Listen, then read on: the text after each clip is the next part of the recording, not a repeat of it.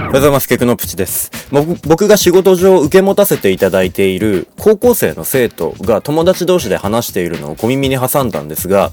えー妖怪ウォッチっていう単語が聞こえたんですね。で、妖怪ウォッチを高校生もそういう風な会話するんだ。妖怪ウォッチトークするんだと思ったんですね。あれ絶対幼稚園とか小学生もんだと思ってたんですけど、で、そしたらゲームではないんだっていうことが分かりました。あの、妖怪体操第一でしたっけ？あの、変な踊りのやつ。あの踊りがツボだから、あの、今学校のクラスでみんなで踊ってんだとか言ってましたけど、ほーと思いましたけど、妖怪ウォッチが流行ってる理由っていうのは、あの体操もあるのかもしれませんね。子供たちはまあまあまあ楽しがってゲームしますけど、大人にはあの変な踊りが人気なのかもしれません。